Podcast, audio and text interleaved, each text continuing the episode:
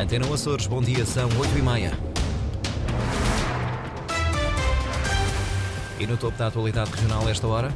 Auditoria ao contrato das SCUT revela que o governo já pagou 323 milhões de euros à concessionária, mas estima pagamento adicional de 140 milhões devido a previsões de tráfego irrealistas. Atividade sísmica na terceira, sentidos cinco sismos pela população desde o final da tarde de ontem. A Fonte do Bastardo está nos quartos de final da Taça Challenge de voleibol masculino. Notícias para conferir já a seguir. Antes olhamos para as máximas previstas para hoje: 18 graus em Santa Cruz das Flores e Angra, 19 Ponta Delgada e 20 Horta. Edição Antena Açores, jornalista Lília Almeida. O contrato das SCUTs em São Miguel já custou ao erário público mais de 323 milhões de euros, revela uma auditoria do Tribunal de Contas ao processo de construção das estradas sem custos para o utilizador, a que Antena Açores teve acesso. O Tribunal estima que a região tenha de pagar ainda mais 141 milhões de euros à empresa concessionária porque as projeções de tráfego automóvel foram demasiado irrealistas. Ricardo Freitas. Até o final de dezembro do ano passado, o Governo Regional já tinha desembolsado 323 milhões e meio de euros para pagar o contrato da concessão rodoviária da SCUT em São Miguel. 313 milhões a título do pagamento de portagens virtuais, 8 milhões a título de indemnização à concessionária e mais 2 milhões devido a encargos com a contratação de consultores para as áreas técnica, financeira e jurídica.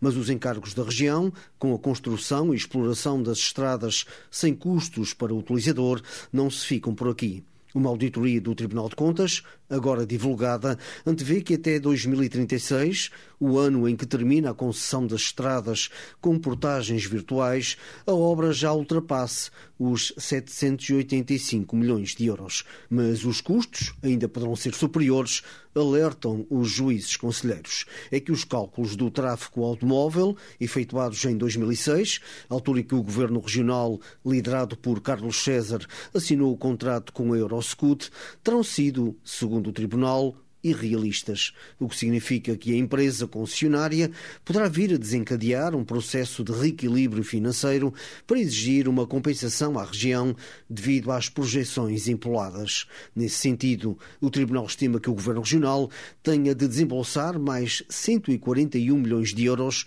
a título de compensação à empresa. Uma situação que, no entender do Tribunal de Contas, poderá provocar uma pressão adicional sobre as finanças públicas regionais.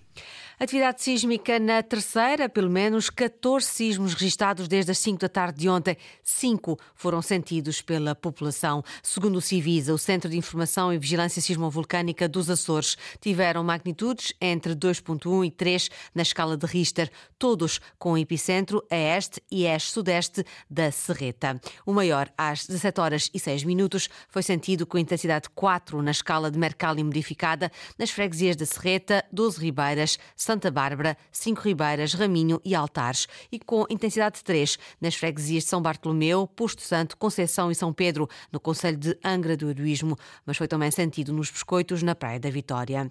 Desde junho de 2022, que a Ilha Terceira está a ser afetada por uma crise sísmica. Só na tarde e noite de ontem foram então registados pelo menos 14 sismos, cinco dos quais sentidos.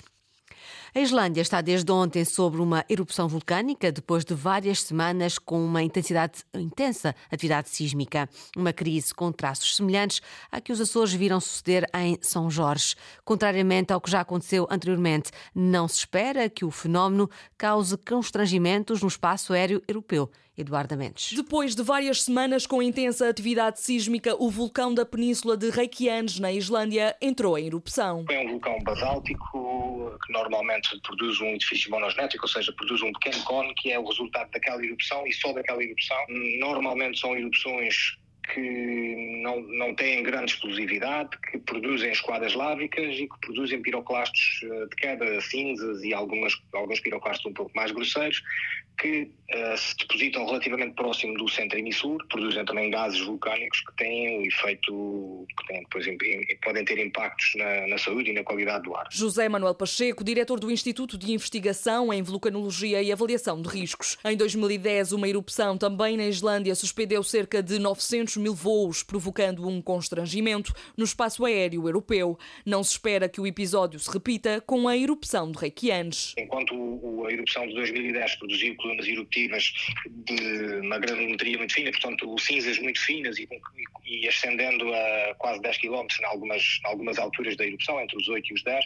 Aqui o que é expectável é uma cinza mais grosseira e plumas eruptivas muito mais baixas do que isto, portanto com muito menos capacidade de se intruírem nas, nas camadas mais altas da atmosfera e terem uma dispersão muito grande. O aeroporto de Reykjavik ainda não fechou e já anunciaram que não, se a erupção se mantiver como está, não haverá alterações ao funcionamento do, do aeroporto e as companhias aéreas locais também já disseram que não têm alterações a fazer. A crise que se viveu agora na Islândia tem traços semelhantes à que os Açores viram acontecer em São Jorge. Foi a sismicidade resultante de uma intrusão magmática. A questão aqui foi, na Islândia, criaram-se as condições para que esse magma que se intruiu chegasse à superfície, em São Jorge ainda não. José Manuel Pacheco afirma que as medidas preventivas tomadas na Islândia foram semelhantes às que se executaram em São Jorge, que considera terem sido absolutamente justificadas. A Islândia está desde ontem sob uma erupção vulcânica, depois de várias semanas com uma intensa atividade sísmica. Empresas de transporte escolar na Ilha de São Miguel denunciam pagamentos em atraso do governo. A denúncia é feita por uma empresa que garante que a situação é igual para outras que prestam este serviço. As responsabilidades são atiradas entre a Secretaria de Educação e a Secretaria das Finanças. Inês Linhares Dias. São já quatro meses de dívida no caso da Canto da Maia, três meses em relação às outras escolas de São Miguel, a que a empresa Os Bambinos presta serviços. Sónia Câmara, sócia-gerente, adianta que está à espera que lhe paguem valores na ordem dos 33 mil euros referentes ao transporte de cerca de 120 alunos com necessidades especiais. O Governo, a Direção Regional de Educação, está em cumprimento comigo e com, e com todas as empresas que fazem o mesmo que eu, que é transportar crianças para as escolas. Então tem quatro carrinhas a trabalhar, quatro funcionários a pagar, de ser a segurança sociais e tudo o que aí advém de despesas normais. A empresária já chegou a fazer greve, mas o problema não se resolveu. Em vésperas de Natal, Sónia Câmara garante que pagou sempre aos funcionários a custos pessoais e reivindica os seus direitos. Uh, o que é que acontece? Alguém fica, alguém fica prejudicado, prejudica a, a mim, a minha família, as minhas contas. Eu, eu, eu, eu, estou em cumprimento com a Segurança Social do mês passado porque não consegui pagar porque não achei justo pagar a segurança social e não pagar os funcionários. Uh, uh, só que isso está insustentável, está numa situação insustentável. Uh, Está-se aproximando o Natal e, e, toda a gente quer, quer festejar. Eu já nem quero festejar, eu quero aquilo que é meu. O desespero de uma empresária que já só pede uma resposta por parte do governo.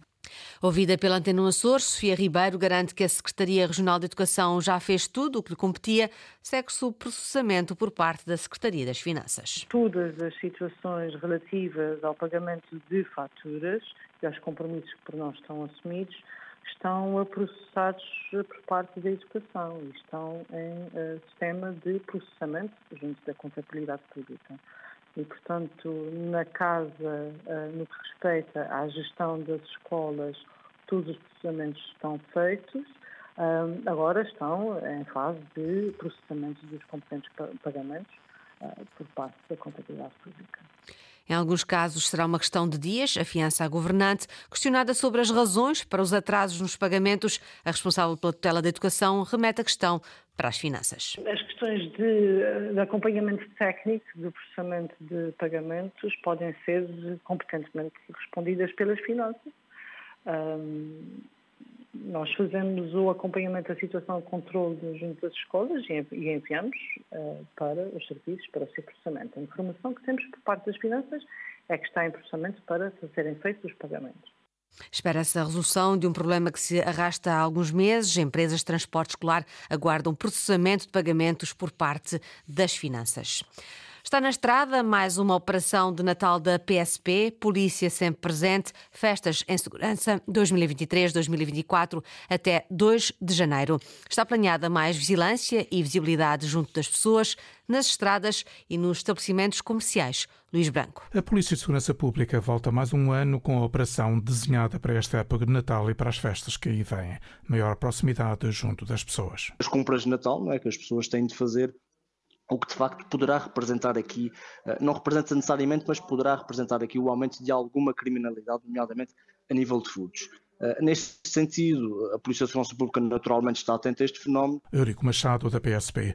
Também atenção redobrada para a segurança em estabelecimentos comerciais. Aproveito para destacar precisamente o programa do Comércio Seguro, que é aliás uma valência de proximidade uh, da Polícia de Segurança Pública, que é precisamente uh, direcionada, especialmente direcionada para os estabelecimentos comerciais e concretamente uh, nesta altura do ano, como eu referi, tem de facto aqui um trabalho acrescido uh, por forma que de facto consigamos mitigar e idealmente até prevenir uh, toda a criminalidade que poderá ocorrer junto uh, desses estabelecimentos comerciais. Como sempre, o alerta para a condução sobre os efeitos do álcool. A polícia irá estar na estrada para desincentivar ao seu consumo. Tentarmos prevenir ao máximo estas contornações, estes crimes, e em especial aqueles que, eh, por norma, têm um maior impacto naqueles que são os acidentes de aviação, como é o caso, desde logo, e que já referi, a condução sob efeito álcool, mas também a condução sem habilitação legal, o excesso de velocidade, naturalmente, a utilização indevida do telemóvel, não utilização do cinto de segurança, enfim, entre muitas outras infrações que efetivamente uh, têm aqui um impacto considerável na sinistralidade rodoviária e nós pretendemos